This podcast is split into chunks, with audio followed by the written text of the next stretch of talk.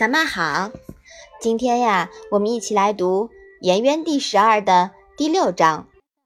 你先来念一下好吗？子张问名，子曰：“浸润之政，夫受之硕，不行焉，可谓名也已矣。浸润之政，夫受之硕，不行焉，可谓远也已矣。”妈妈，浸润之政是什么意思呀？赠呀，就是谗言的意思。这是说像水那样一点一滴的渗进来的谗言，不易觉察。老好人只说好话，跟我们在第三章里面所说到的其言也刃呀，刚好相反的意思。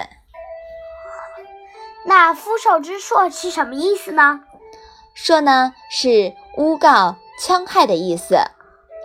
夫受之硕呀，就是以让人舒服的方式来戕害别人，如同温水煮青蛙。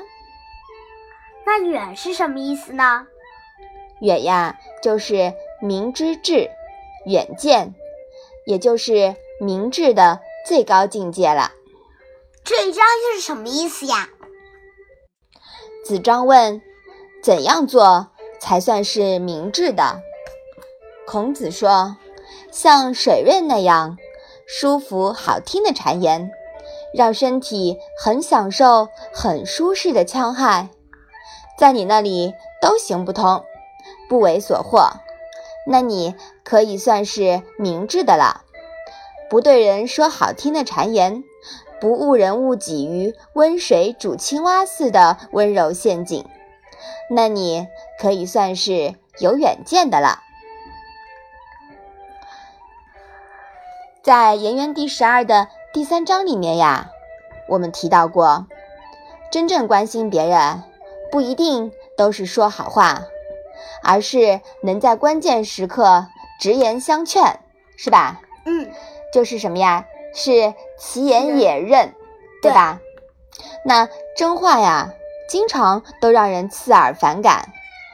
事君说思如矣，朋友说思疏矣。说多了呀，还以为你故意烦他、骂他，反受其辱。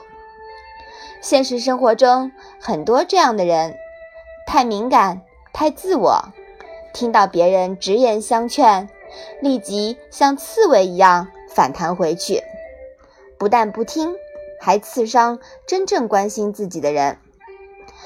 如果是古代君臣之间呢，有些昏君啊，是一言不合。就杀人，忠言之人真是刀口舔血呀。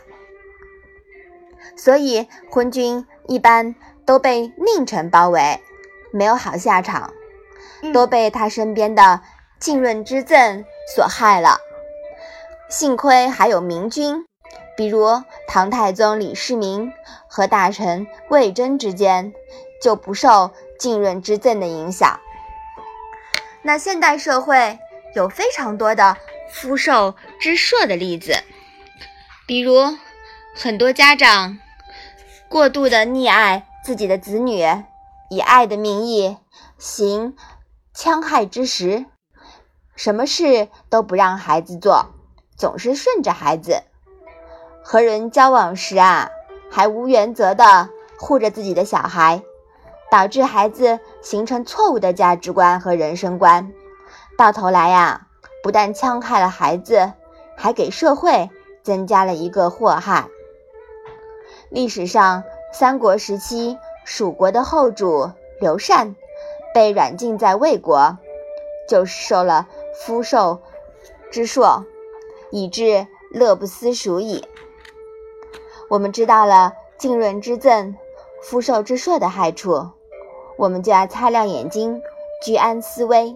不为其迷惑了，而且要谨记“己所不欲，勿施于人”，不能反过来呀，用这种方法去迷惑别人，误人误己。